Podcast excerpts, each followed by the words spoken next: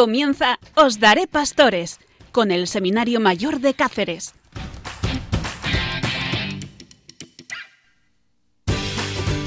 Os daré pastores en Radio María para hablar del seminario de la diócesis de Coria Cáceres, eh, con los seminaristas y con los formadores, seminario mayor y seminario menor. Un programa completito en donde hay de todos, eh, permanece a la escucha.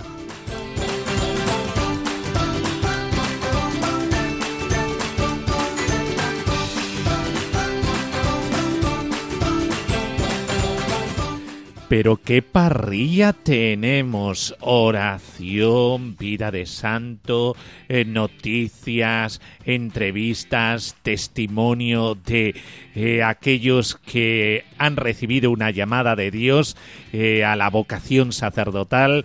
Y es que es un programa completito, completito para pasar estas horas de la noche unidos en la oración y en la esperanza de una vocación al servicio de los demás.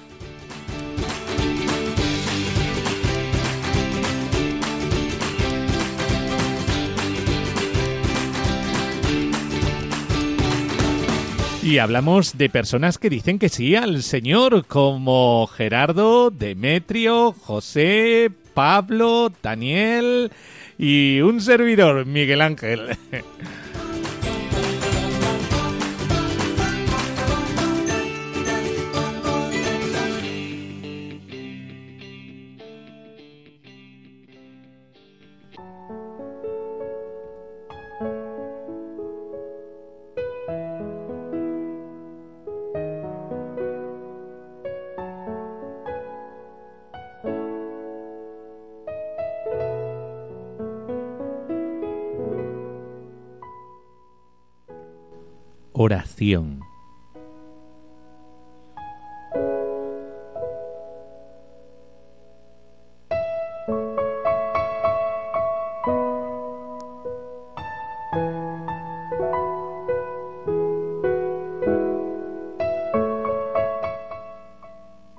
Dios, Padre Todopoderoso, nos llamas a cada uno de nosotros por nuestro nombre y nos pides que te singamos. Bendice a tu iglesia con vocaciones al sacerdocio y danos familias y amigos dedicados y generosos que puedan dedicar a sus hijos a servir a tu pueblo como religiosos, sacerdotes y diáconos.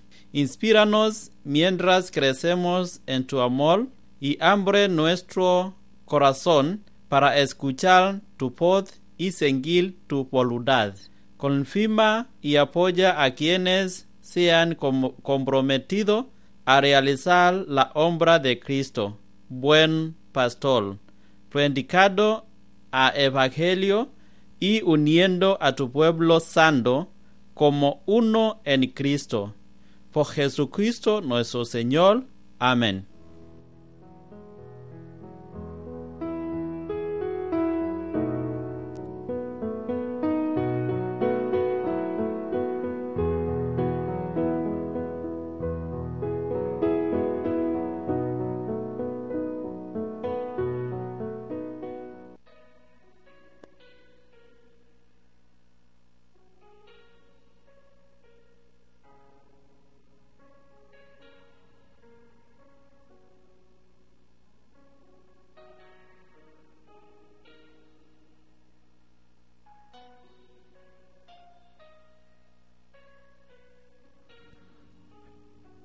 Vida de los santos.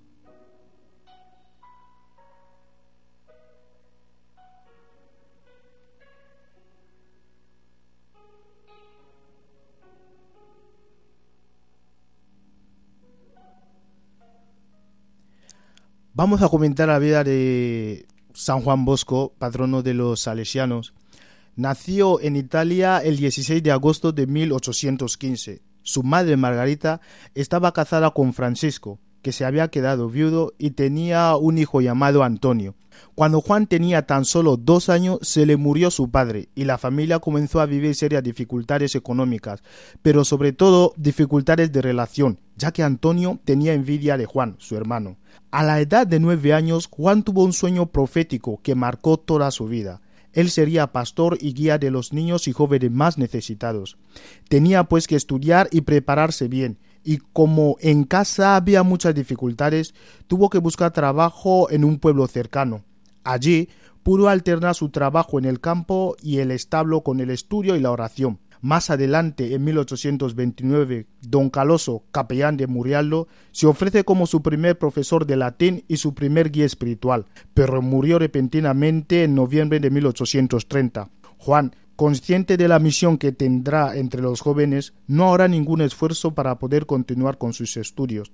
Camina 20 kilómetros diarios, vive como pensionista en la casa de un sastre y músico del pueblo, aprende múltiples oficios para ganarse el pan, duerme debajo de una escalera y trabaja como aprendiz de taller, camarero, empleado en un establo, etc.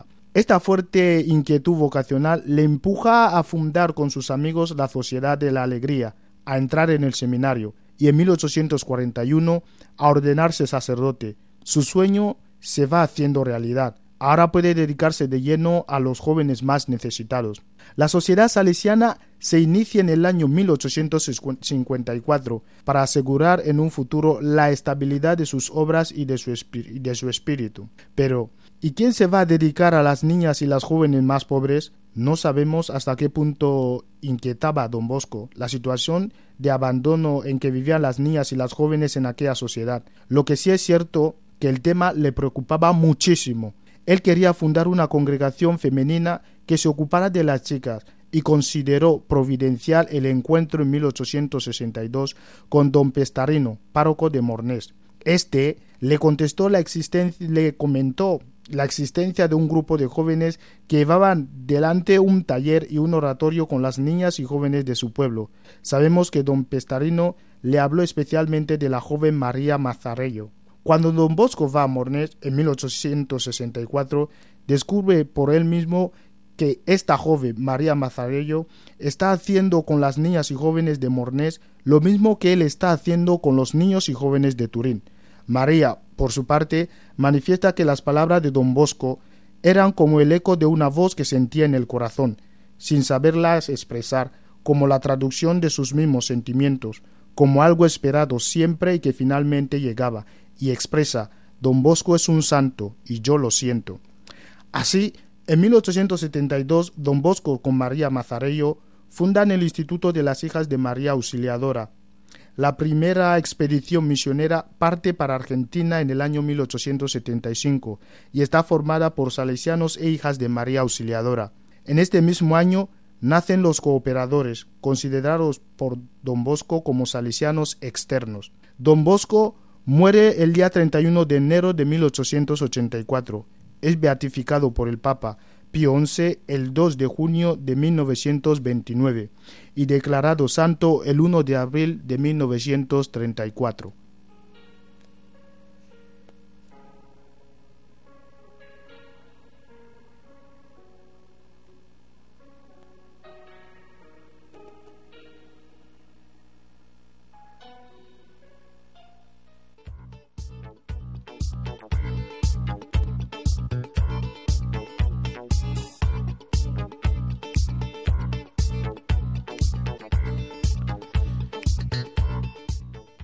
Noticias vocacionales.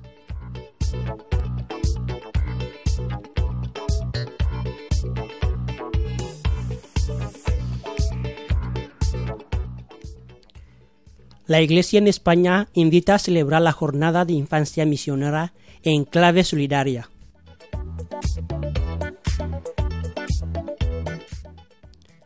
La Iglesia en España invita a los niños y personas de buena voluntad a celebrar la Jornada de Infancia Misionera en clave de solidaridad para sostener el trabajo de misioneros que llevan a Cristo a todos los niños más necesitados del planeta.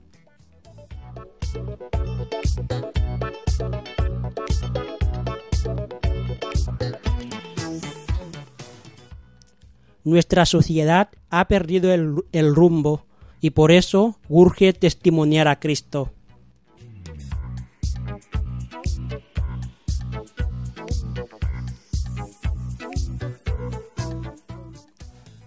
El arzobispo de Los Ángeles y presidente de la Conferencia de los Obispos Católicos de Estados Unidos, Monseñor José Gómez, dijo que nuestra sociedad ha perdido el rumbo y por lo tanto es urgente que los cristianos den testimonio de la vida de Dios, que es amor, y con esto se puede construir una sociedad buena para todos los seres humanos.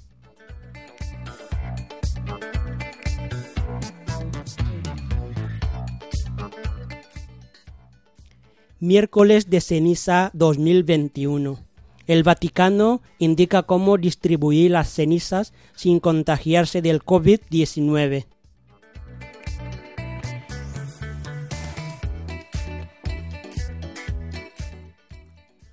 La Santa Sede definió una nota con indicaciones sobre cómo se impondrá la ceniza el próximo miércoles de ceniza, que será el día 17 de febrero, para garantizar la seguridad de fieles y sacerdotes ante la pandemia de coronavirus.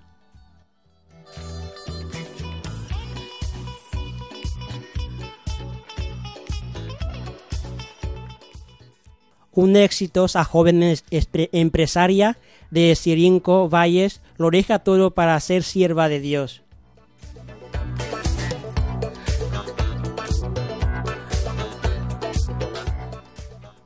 Montserrat Medina es una joven española de Valencia que a sus 34 años y ya en la cúspide de su carrera lo deja todo para seguir su camino como sierva de Dios en un convento de clausura.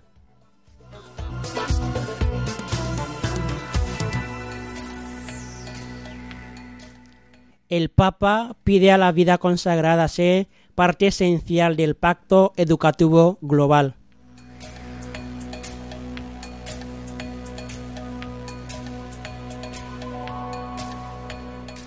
El Papa Francisco alertó a que la vida consagrada sea una parte esencial del pacto educativo global, como siempre ha hecho, pero también en este momento histórico.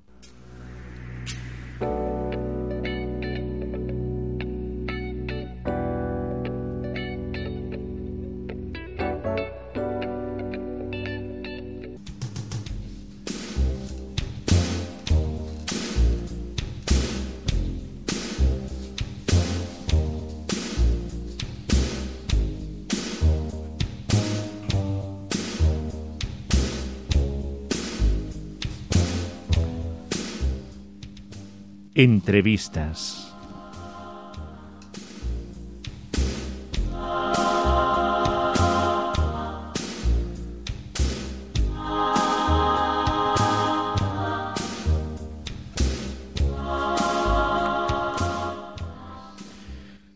Pues eh, en este programa hemos hablado sobre muchas cosas del seminario, sobre el director espiritual, sobre las diferentes dimensiones eh, del seminario, eh, la vida de estudio, la vida comunitaria, la vida espiritual, la convivencia entre los seminaristas. Eh, oh, eh, hemos hablado de muchísimas, muchísimas cosas. Y también sobre los formadores, eh, sobre el papel del rector en el seminario. Y, algunos seminaristas han dado su testimonio, como no. y hoy vamos a hablar de algo eh, muy interesante eh, que la nueva ratio fundamentalis eh, pues dice que es una cosa importante que es la relación entre la familia y el seminario. Para ello, en nuestro estudio está la familia Vaca, de apellido, y esta familia está integrada por Víctor. muy buenas noches, Víctor.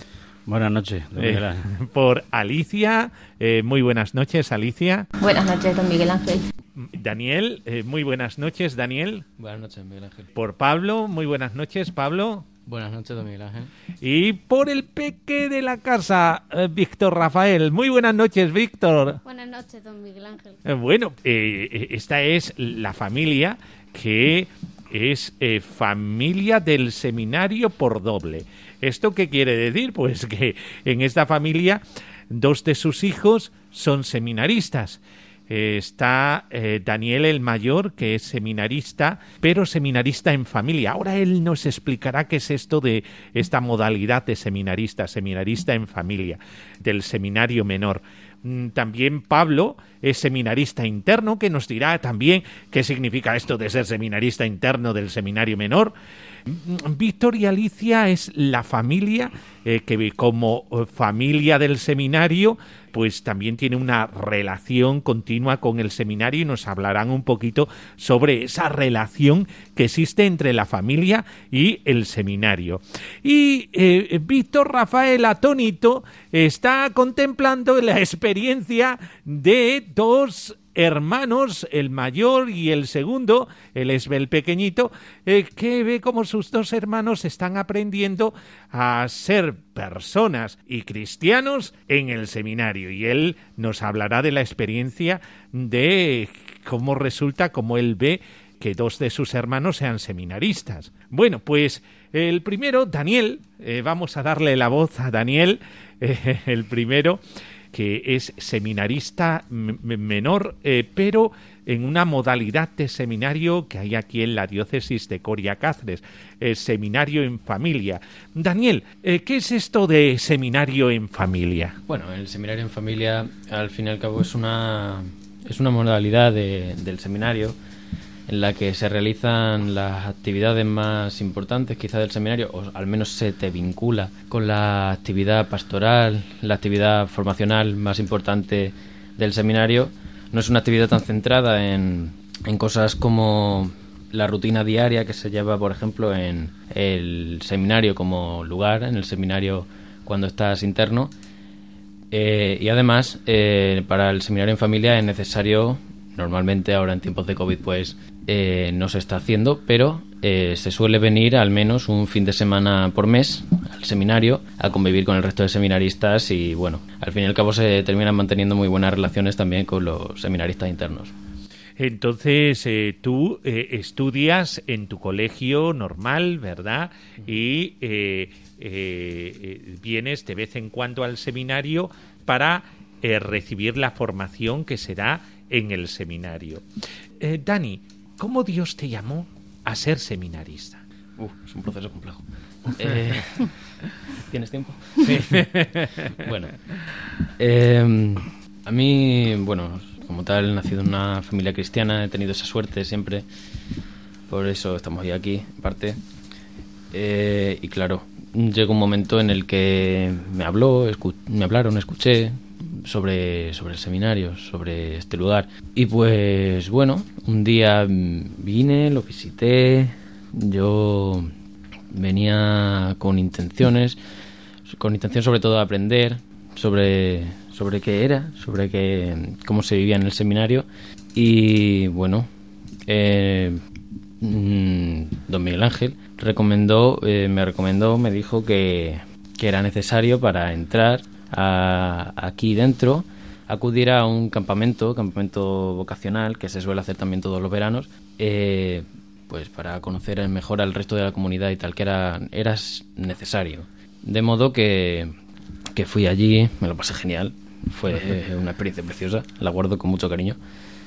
Eh, y me decidí, me decidí finalmente eh, de lleno a entrar en el seminario y viví un año formacional muy bueno eh, como interno. No me arrepiento para nada, para nada de haber estado aquí eh, todo ese tiempo, de recibir una formación tan valiosa como la que recibí y la que sigo recibiendo a día de hoy en el seminario en familia. Y eh, la diferencia entre el seminario interno, que nos lo dirá Pablo, y el seminario externo, pues hace que tengan unas ciertas peculiaridades. Daniel, ¿por qué preferiste eh, eh, estudiar en esta modalidad de seminario en familia? Mm, bueno, fue, fue una decisión que tomé con el tiempo. Quizás mm, en ese momento particular eh, me resultaba bastante comprometido, me resultaba un tanto, no sé, era un compromiso muy fuerte y no sabía si podía mantener realmente ese compromiso con el seminario quizá. Entonces decidí relegarme a una función inferior, a ver, inferior, digamos, no tan comprometida, pero no, quería apartarme del seminario y de la gran formación que me estaba dando y no quiero hacerlo. Eh, muy bien, Daniel, fijaos eh, que todos necesitamos nuestro tiempo y que eh, es importante cuando ves que tú le das mucha importancia a la vida del seminario. Tengo que decir que Daniel eh, no solamente viene en un fin de semana o el fin de semana eh, del seminario en familia, es que quiere venir casi todos los fines de semana, si fuera, si fuera por él.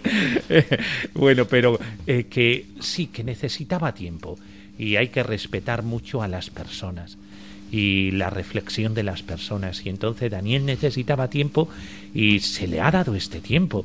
Y es muy bueno, pues, eh, hacerse uno con el otro y eh, que si alguien necesita pensárselo mejor o tener un tiempo como el tiempo que está teniendo Daniel, eso hay que dárselo. Eh, eso es enriquecedor. Y sobre todo porque ya sabemos que la vida en el seminario es una proposición, una propuesta, no es algo obligatorio sino que tiene que salir de la persona. Y unos necesitan más tiempo y otros necesitan menos tiempo y otros necesitan pues seminario en familia, es decir, que cada uno de una manera diferente.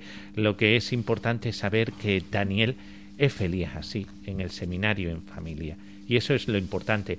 Hasta que el Señor pegue a la puerta y, Daniel, ¿tú estarías dispuesto otra vez a entrar en el seminario como seminario interno? Si Dios te lo pidiera. Hombre, si Dios me lo pidiera, desde luego.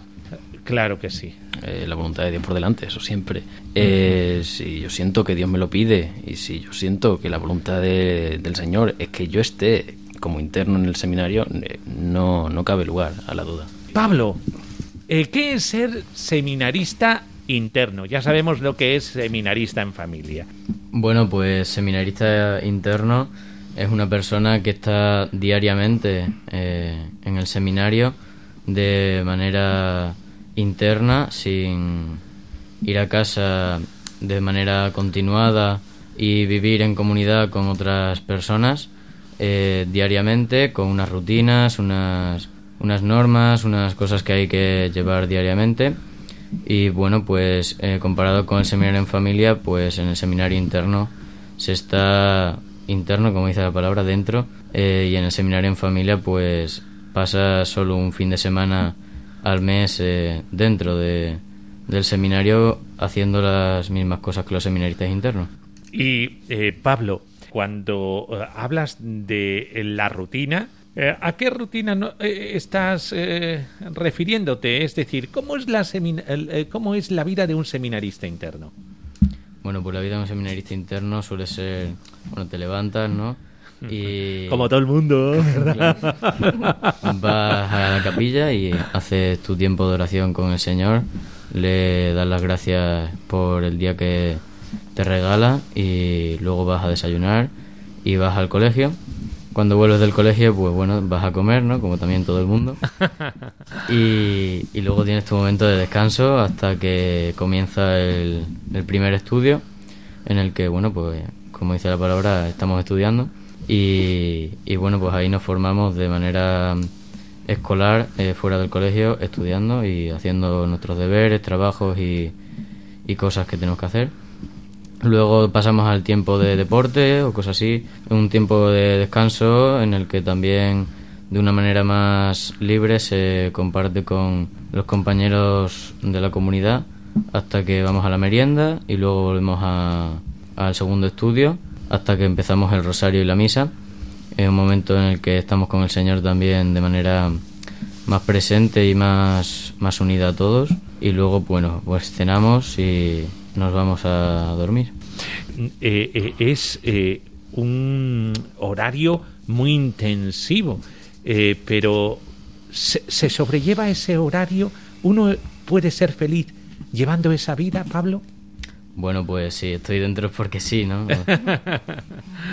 sí, sí. es decir, Pablo, esa vida te enriquece, ¿verdad? Sí.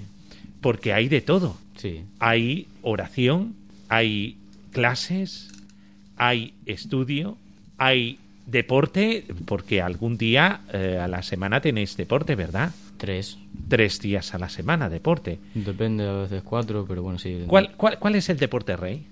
Depende. Aquí como no somos muchos, pero bueno, se suele jugar fútbol, baloncesto. Fútbol, baloncesto, también tenemos pádel, ¿no? Pádel también. El pádel, que eso... Y las dos ruedas... Bicicleta. es que nos gusta mucho la bicicleta, ¿eh? A mí en especial, La bicicleta también. Eh, bueno, pues Pablo, eh, es, es, una vida eh, muy completa, muy enriquecedora, porque hay de todo y sobre todo la convivencia que te hace madurar más, ¿verdad? ¿Qué tal lleva eso de conocer a personas diferentes, de pueblos diferentes, eh, porque aquí tenemos de varios pueblos, pues eh, eso, eh, ¿cómo lo llevas? Bueno, pues se lleva bien, ¿no? Porque al fin y al cabo o te llevas bien o, no te llevas directamente, ¿no? Porque es una persona que tienes diariamente contigo en tu vida y bueno, tienes que aprender a llevarla como con sus cosas y, y, lo, y su personalidad, ¿no? Eh, uno de los momentos eh, importantes también hay talleres. ¿Qué talleres tenéis? hemos tenido taller de, de Belén, hemos tenido, hemos tenido todo tipo de talleres. Y hay un taller también de vida interior, ¿no? Sí, taller de eh, oración. el taller de oración también. es decir, que aprendéis un poquito de todo. Sí. Bueno, pues ahora toca la familia, el matrimonio, eh, que Dios le ha regalado un don inmenso, porque tener dos seminaristas es un don inmenso. Eh, Víctor, eh, Alicia, ¿cómo lleváis esto de tener a dos hijos seminaristas? Víctor. Hombre, pues, como bien has dicho, es una bendición, ¿no? Y esa bendición, bueno, pues alguno pensará que si somos afortunados y demás, esa bendición es una siembra, porque lo que está claro que es muy difícil, tal y como nos lo pone la sociedad hoy en día, que bueno, pues yo estoy pues muy orgulloso de mis hijos, ¿no? Y sobre todo con las edades que tienen, en la adolescencia, 16, 14 y 8 añitos, que piensen de esa manera que han dicho, ¿no? Y además es así. Eh, entonces hoy en día el tener unos hijos de esa manera, pues ha sido mm, el fruto y el esfuerzo y el sacrificio de años de oración, y de muchas muchas veces estar con Dios y con la Virgen sobre todo, ¿no? Pues yo me siento hoy llamado por la Virgen, además en Radio María, algo muy especial para mí, hace muchos años que, ya la conocí. Y claro, es que sin la Virgen yo no puedo estar, o sea, lo tengo muy claro, ¿no? A Jesús sé que está ahí, ¿no? Y que lo entiendo, pero la Virgen es para mí una madre muy especial, muy delicada y demás. Y en parte ha sido la que a nosotros como matrimonio, a mí personalmente, pues me ha inspirado desde antes de nacer ellos y posteriormente de cómo irles enseñando a la familia, o sea, me considero como si los formadores principales para poder que ellos lleguen a estar aquí en el seminario y puedan entender a la vida que tenéis vosotros como sacerdotes, ¿no? Entonces, yo creo que ese ser pesado, como me han llamado muchas veces, porque, bueno, en este caso, más de una vez le he dado una homilía, sin ser sacerdote, pero así ha sido, pues ellos han ido entendiendo poco a poco, porque es un tiempo, es que el ser humano Dios lo ha hecho para ir despacito, no para ir todo de golpe, ¿no? Y ese crecimiento de, de apoyarnos nosotros, el matrimonio, el que estuviésemos también relacionados, o sea, porque los hijos juegan con los padres y a veces en su propia contra, ¿no? Tratan de buscar a ver dónde tenemos los puntos débiles es muy importante que el matrimonio esté unido en ese momento, porque si a papá le dicen una cosa y a mamá le dicen otra, están a ver por qué lado van, ¿no? Cuando coinciden los padres en que le dicen lo mismo, ahí ya no hay vuelta atrás. Y eso le hace volver a su actitud normal. Entonces yo creo que ahí es donde nosotros hemos estado, pero no hemos estado porque nos esforcemos, sino porque como somos un matrimonio que hemos tenido un noviazgo largo, todo eso ha ido madurando en nosotros y todo lo hemos ido poniendo en manos de Dios, por experiencias en la vida, por muchas cosas que nos han ido pasando, ¿no? Yo no creáis que soy ningún cristiano así competente, sino también renegué en mi época de adolescencia, por eso yo me admiro un poco de ello.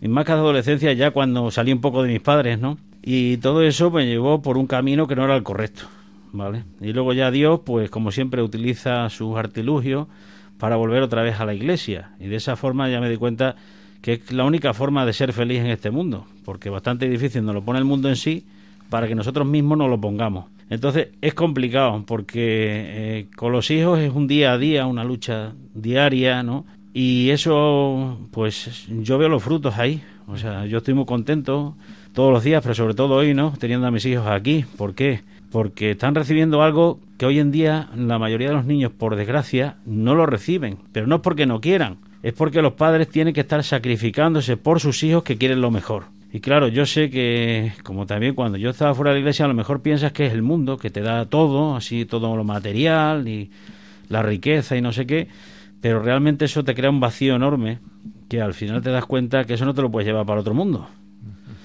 Y si tienes fe, que es algo complicado, por eso dice San Pablo que no es de todos, no es la fe, ¿no? Que, pero la fe sí que se la quiere dar a todo Dios, o sea, pero claro, para eso hay que pedirla. Y si no le pedimos, pues como caballero que es él, pues no nos lo da porque a lo mejor nos puede sentar mal, ¿no? Entonces, no sé, que es una serie de tiempo muy largo a lo mejor, que a lo mejor llega un momento que a veces yo lo he dicho, ¿no? Te entran ganas de a veces hasta irte de casa, de salir zumbando, porque claro, la familia pues es como un, un trabajo cuando se llevan todos de una manera, como bien ha dicho Pablo, pues aquí está aprendiendo a convivir y cada uno es una forma. Si él desde pequeño va aprendiendo a adaptarse a esa forma de que cada uno somos distintos, aunque somos iguales, pero somos distintos, pues yo entiendo que cuando tenga mi edad él tendrá una vida todavía más rica, más feliz en ese aspecto, porque habrá sabido cómo combatir todas esas cosas. A mí, mi madre y mi padre, pues que también eran cristianos, pero no tan practicantes o no tan fuertes en el aspecto como nosotros lo somos en este aspecto, gracias a Dios, hay que decirlo, no vosotros queramos, pues eh, yo creo que ellos han conseguido, de alguna forma, pues vivir, un, de momento están viviendo una vida que a mí me agrada y a ellos también, o sea, porque nosotros no les hemos forzado para nada que vengáis aquí al seminario, todo lo contrario, ¿eh? Han sido ellos los que han tomado iniciativa y bueno, pues nosotros por supuesto les estamos apoyando, ¿no? Porque es un día a día y tendrán altos y bajos, como los hemos tenido todos, porque somos todos iguales y somos todos pecadores, no lo podemos evitar, pero sí es importante que si yo caigo sé cómo levantarme y tengo un apoyo en la iglesia y en la comunidad para poder salir de, de donde me haya metido, ¿no? Al encontrarme solo es más complicado. Y eso es lo que yo veo hoy en día en la sociedad, no hay una soledad profunda. Realmente la comunidad madura, como le decía Pablo, y, el tener una comunidad como la del seminario enriquece muchísimo. Alicia, ¿y tú cómo vives esto de dos seminaristas en la familia? Pues yo, como bien ha dicho Víctor, también lo veo como una bendición, ¿no? ¿Cómo no? Mm, me encanta, ¿no? Que ellos estén aquí. Eh, al principio, pues como es algo desconocido, yo como madre, pues ya no tienes a tus niños en casa. ya te tienes que adaptar a que, bueno, pues están fuera de casa y si estarán bien, que están bien. Y bueno, ya de que vas viendo pues que ellos están estupendamente, que les ves felices, porque les ves felices, que eso es complicado. En el día de hoy, En el día de hoy ver que tu hijo es feliz. Porque hay tantos jóvenes insatisfechos, ¿verdad? Tanta gente insatisfecha. Con tantas cosas, con tantos. que tienen muchas cosas, muchas cosas, y veas unos niños que están tristes, que no están felices. Y ellos vienen aquí, y la verdad que en comparación con la vida que llevan en casa, porque siempre cuando van a casa se relajan un poquito, es, es lógico. Es distinto, se relajan un poco, y pero. Eh, y ellos aquí tienen un horario muy marcado, tienen, como tú les decías a Pablo, le preguntabas, ¿no? ¿Qué, qué tal llevaba? Porque, claro, el ritmo es Sí, sí, y él te ha dicho que está feliz, y es cierto, él está feliz. Entonces, mm, teniendo esas, ese tipo de horario, ese tipo, ellos están felices. Entonces, pues yo tranquila, ¿no? Bien, bastante bien, muy contenta.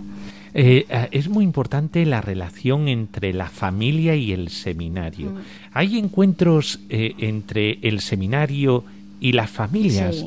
Alicia, Nosotros- ¿en qué consisten estos encuentros? Sí. Eh, son dos encuentros anuales durante Sí. el curso, creo que Sí. son, sí. Tenemos la familia con la- los padres de todos los seminaristas, pues nos también nos relacionamos aquí y eh, los niños, los, los sacerdotes, los padres, pues tenemos una misa, luego tenemos oh, una charla con los formadores para intercambiar también impresiones de, bueno, pues cómo va todo, ¿no? Y la relación es muy fluida, muy buena, ¿no? Para que el interés eh, es el mismo, que ellos estén bien y que todo vaya bien. Luego también hay convivencias, tenemos una comida también después. Eh, no sé. Y, y- y vivís por la tarde también con los chavales, Ah, estáis con los chavales, hacemos barbacoas. También, también, En el que, matanzas, la matanza extremeña, ¿eh? Eh, de, Sí, de que sí, sí. eh, de- eh, los oyentes dirán, ¿y qué es eso de la No matanza? Madre, no matamos a nadie, sino que tenemos la matanza extremeña y, Mm. y la hacemos aquí en el seminario, invitamos a las familias, invitamos a los voluntarios del seminario y es muy bonito porque es una costumbre en, de, en, en los pueblos, somos Sí. una diócesis muy rural y entonces eh, participamos de una costumbre que se realiza en la mayoría de nuestros pueblos, la matanza Mm. extremeña y eh, pues ahí el más perjudicado es el cerdito, ¿eh? No, pero muy bien y luego la relación es muy buena. Nosotros aquí nos sentimos en casa, en el seminario nos sentimos en casa. Nosotros aquí podemos venir siempre que lo necesitemos y bueno, y no hay problema. Y, y Víctor, y después la relación con los formadores, habláis mucho con los formadores, tenéis una relación así fluida con ellos. Hombre, pues la verdad es que sí, con, con don Ángel, que es el principal formador en nuestro caso, pues sí hablamos con él, ¿no? A lo mejor alguna vez podíamos hablar algo más, pero vamos, tampoco creo que sea suficiente. De hecho, él también nos puede llamar o lo podemos llamar, o sea que, que podemos estar en contacto en cualquier momento. Sobre todo en el caso si hay alguna enfermedad por medio, de que se hayan puesto enfermitos o le haya pasado alguna cosa, pues bueno, pues siempre están ahí, ¿no? Pero vamos que sí, en, en el tema de las notas, de, de cómo va el colegio, de, de si aprenden a tocar bien la guitarra o otro instrumento, ¿no? Porque hay que decir también esto, ¿eh? que tanto Daniel como Pablo eh, saben tocar la guitarra. ¿De dónde viene esta afición por la música?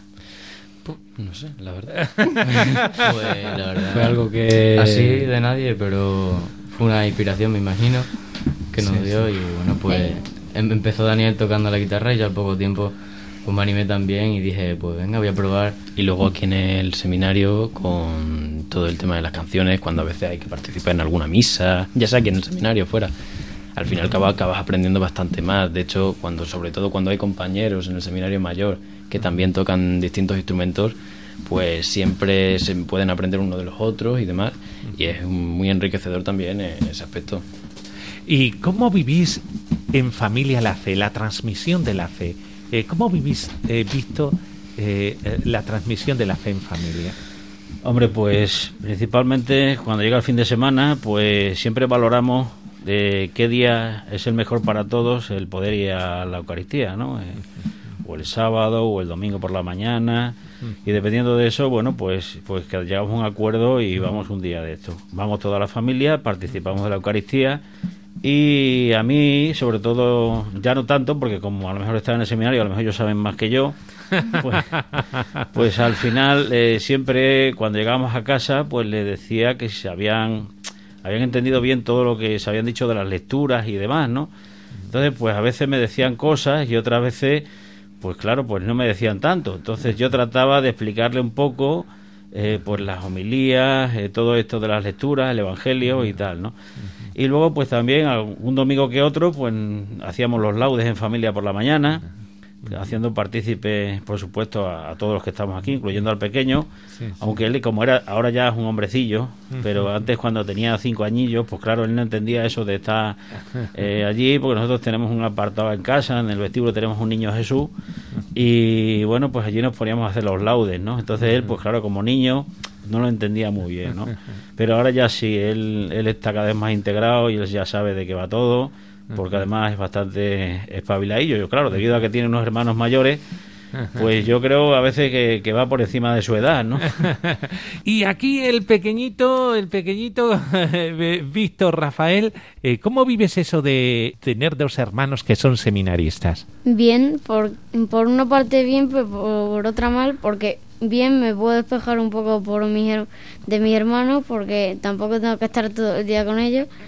Y por otra parte porque también me gusta estar con mis hermanos. Cuando, cuando están en el seminario pues no me gusta mucho pero cuando están en mi casa pues sí porque me gusta estar con mis hermanos. Claro claro. Eh, pero eh, tú los ves felices mm, yo sí los veo felices. Y eh, si Dios te llamara al seminario Víctor eh, ¿tú le responderías sí al Señor? Sí. Sí, anda, qué bien, Dios mío. Eh, pues en esta familia, sí o sí, oye, a ver si sale algún curina, ¿eh? Sería, sería fantástico, ¿eh? ¿Cómo llevaríais, eh, Víctor, Alicia, que alguno de los dos, o, o Víctor, quién sabe, fuera sacerdote? Hombre, pues no sé, pero yo pienso con mucha alegría. Pues sí. Porque si están aquí, claro, es que tal y como está, yo creo que el sacerdocio es algo que no tiene paro.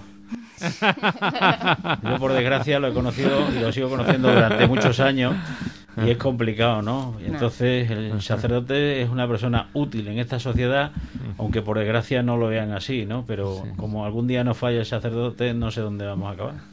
Eh, Daniel, sería una, bendición realmente. Realmente, sí. Daniel. Eh, ¿tú qué le dirías a un joven eh, que eh, tuviera una cierta inquietud ahí, que estuviera modulando en su corazón el dar un paso para entrar en el seminario? Que no lo dudara. Si realmente siente la vocación cerca, pues, por probar no pasa nada lo que dije antes, puede haber un compromiso mayor, menor, puede entrar para probar, para no probar, puede entrar al principio en el seminario en familia, tener, ir viendo cómo se maneja todo el seminario, ir teniendo una experiencia más light, por decirlo así. Y si realmente te gusta, ves que es lo tuyo, realmente te sientes abocado a eso, pues puedes entrar interno o a, lo mejor no quieres aquí ese grado de compromiso, pero puedes, puedes descubrir que estás abocado a eso también desde el seminario en familia. y, Pablo, eh, ¿tú qué le dirías a un joven de tu edad eh, que tuviera una cierta inquietud? Hombre, pues lo mismo, ¿no? Siempre adelante. Si, si tiene alguna duda o algo, también, pues la gente que tiene más experiencia, seminaristas o sacerdotes o eso, párrocos de su iglesia, que le comentara y que, que lo hablase con él, que dijese que qué es que le informase que, y que probara también. Pues Víctor, Alicia, muchísimas gracias porque eh, sois una lección, eh, porque no todas las familias están dispuestas a llevar a sus hijos al seminario. Esta es la triste realidad. Em, nos hemos encontrado con muchos casos en los que los muchachos sí querían venir al seminario, pero las familias se oponían a ello. Por eso, muchísimas gracias por vuestra generosidad, por ser una familia modelo, eh, porque eh, es verdad que todos eh, tenemos nuestras debilidades y limitaciones, pero como tú dices, Víctor, esto es por gracia de Dios y en esto vivimos siempre, en su misericordia. Por eso, muchísimas gracias por esta generosidad y por ser una familia abierta a la vocación sacerdotal. Muchas gracias, a ti. por darnos la oportunidad de, de, de mostrar cómo va el tema, que tampoco es que nosotros seamos una familia modelo y, que vamos, que seamos eh, nada extraordinario. Que quiero decir que... Sí, pero sí recomendaría una cosa a los padres, si me están oyendo, que se esforzasen un poco más en tener ellos mismos una formación. Que sin la iglesia no estaríamos ninguno aquí. O sea, que no tanta política y tanta cosa, sino más otro tipo de cosas menos cosas del mundo y más cosas del más allá, porque es donde nos vamos a tener que ver. Y vamos a estar más tiempo que aquí, o sea que toda una eternidad. Pues fíjate, si es largo esto. bueno, pues muchísimas gracias, eh, gracias eh, Dani por estar con con nosotros aquí en los estudios de Radio María. Muchas gracias, muchas gracias, Pablo. A usted. Eh, que ahora, ¿cómo te va esto del online? Las clases online. Bueno, me va tirando, ¿no? Pero yo, como digo, prefiero que fuesen presencial, ¿no? Sí, claro que sí. Víctor, muchísimas gracias. A ti. muchas Bueno. gracias, Alicia. Gracias ti, y muchas gracias, Víctor Rafael. Bueno, pues eh, esta es una familia, familia del seminario, eh, que quiere decirle toda ella sí al Señor.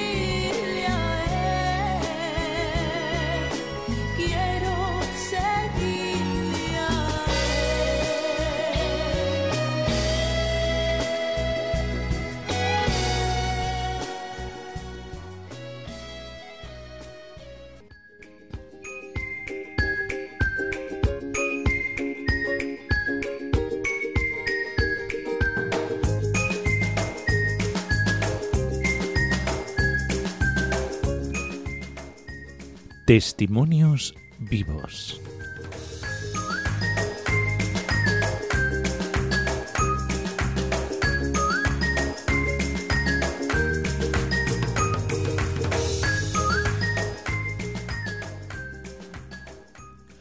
Esta tarde vamos a comentar el, testimonio del padre Rafael Fornasier, un brasileño, que vivió su vocación en la alegría del Espíritu Santo, como bien sabemos, eh, que, Toda vocación envuelve el misterio de la relación del ser humano con Dios. Cuando se habla del misterio, se piensa en algo que no podrá ser comprendido y no en algo cuya comprensión nunca podrá completarse. Se cuenta del padre Rafael Fornasier que después de un retiro de carnaval en 1994, eh, con una congregación que trabajaba en, en, el noroeste de Fluminense, en el Río de Janeiro, recibió un folleto con una breve historia de San Vicente de Paul, la vida de quien se convirtió en el más gran santo de la Iglesia durante el siglo XVII. Le tocó profundamente. En ese momento pensó para sí, es bonito ser sacerdote, pero eso no era para mí, esas eran sus palabras, ¿no? Entre 1993 y 1994, cuando, cuando tenía unos 18 o 19 años, vivía un tiempo de grandes preguntas sobre su vida, mientras se finiquitaban sus posibilidades profesionales. Estaba terminando la escuela técnica y trabajando en música. Se manifestaba en él un deseo de profundizar en las cosas de Dios. En medio de esas preguntas personales y existenciales, fue invitado a participar en un retiro de carnaval fue el inicio de un camino de intimidad con Dios, que tuvo su continuidad en marzo de 1994, cuando inició su participación en un grupo de, oración carismático, ¿no? Eh, en la misma ciudad del campo. De hecho, esas fueron sus palabras, ¿no? Yo solo tenía un deseo, que él solo tenía un deseo, cuál era hacer eh, la voluntad de Dios, ¿no? En la segunda o tercera noche de participar en aquel grupo de oración, experimentó una gran efusión del Espíritu Santo, después de haber suplicado a Dios una experiencia real de su presencia en su vida. Realmente eh, esa experiencia de efusión del Espíritu Santo le hizo probar el amor de Dios y suscitó una revolución en su vida. Al día siguiente de esa experiencia fue a comprar una Biblia, libros de oración y comenzó a ir a misa todos los días. Antes, porque, o sea, antes iba de vez en cuando en las misas dominicales. De ahí en adelante, el asunto de darse a Dios para hacer su voluntad siempre estaba presente, ¿no? Y en esa época surgió el deseo de, de vivir en una de esas nuevas comunidades que estaban naciendo. Eh, esa búsqueda iba de la mano de su discernimiento vocacional, ¿no?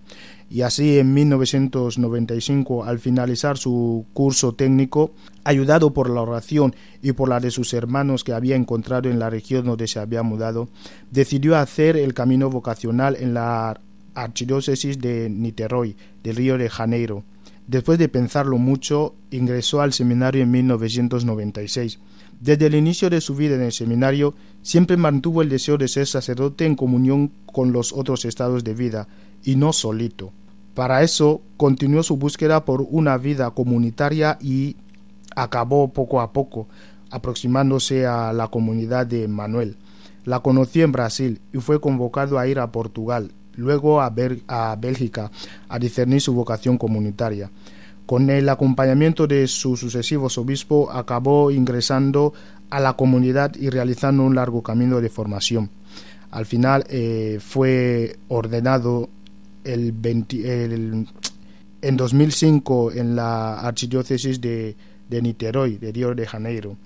Actualmente retoma con estupor delante de su vocación sacerdotal el versículo del Salmo 116, ¿no? que dice, ¿cómo poder retribuir al Señor por el bien que me hace, su vocación sacerdotal eh, fue para él un misterio que tal vez él solo consigue entender en la vida eterna, pero vive con la alegría del Espíritu Santo, ¿no? que le motiva y le mueve. Esas son sus palabras del mismo sacerdote eh, Rafael Fornasier, que eh, vive con la alegría del Espíritu Santo que le motiva y le mueve continuamente a servir al reino de Dios en este mundo para su propia realización y la salvación de muchos.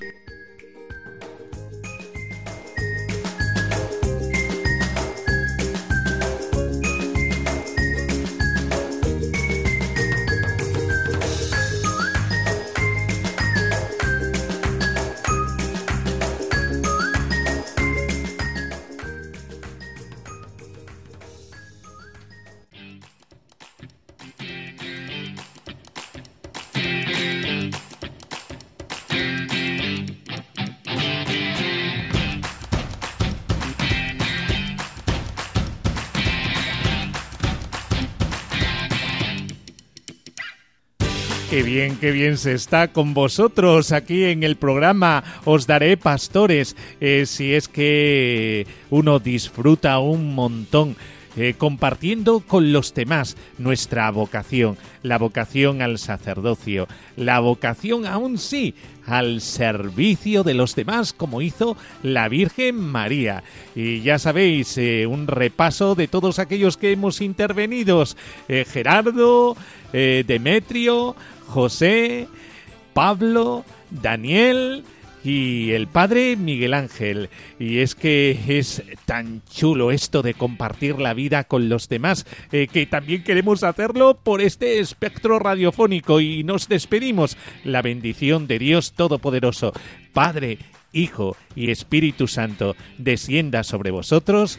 Amén. Pues hasta el próximo día aquí en Os Daré Pastores, en Radio María, la radio de la esperanza, nunca mejor que en este tiempo de crisis en la que nos alimentamos de la esperanza del sí de María y del sí de Dios a los hombres por medio de su rostro, Jesucristo, nuestro amado. Así es que a disfrutar de ese amor.